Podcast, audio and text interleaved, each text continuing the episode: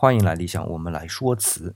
上一次的说辞系列，我们说到是季红从洪武朝就开始逐渐发展，到了宣德朝呢，就发展到了顶峰，然后突然就走下了下坡路，直到明嘉靖朝就完全放弃了。但是为了继续能用红色的器物作为祭天的礼器啊，就产生了另外一种红色的瓷器，叫做矾红。说到矾红啊，我先插一个关于瓷器颜色的大分类，不是对颜色本身，而是颜色的着色位置，有釉下彩、彩色釉和釉上彩。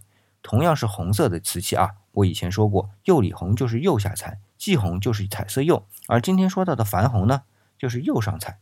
顾名思义啊，就是在釉层上面再上颜色。这听着很简单吧？但实际上没那么简单，只是说矾红比较稳定，容易成色，但是工艺还是挺复杂的。矾红的红色啊，主要是二氧化三铁，它的成色温度呢是九百摄氏度，属于低温成色啊。那这里就有两个问题：第一，要烧制到白瓷。窑口的温度啊，要一千三百摄氏度。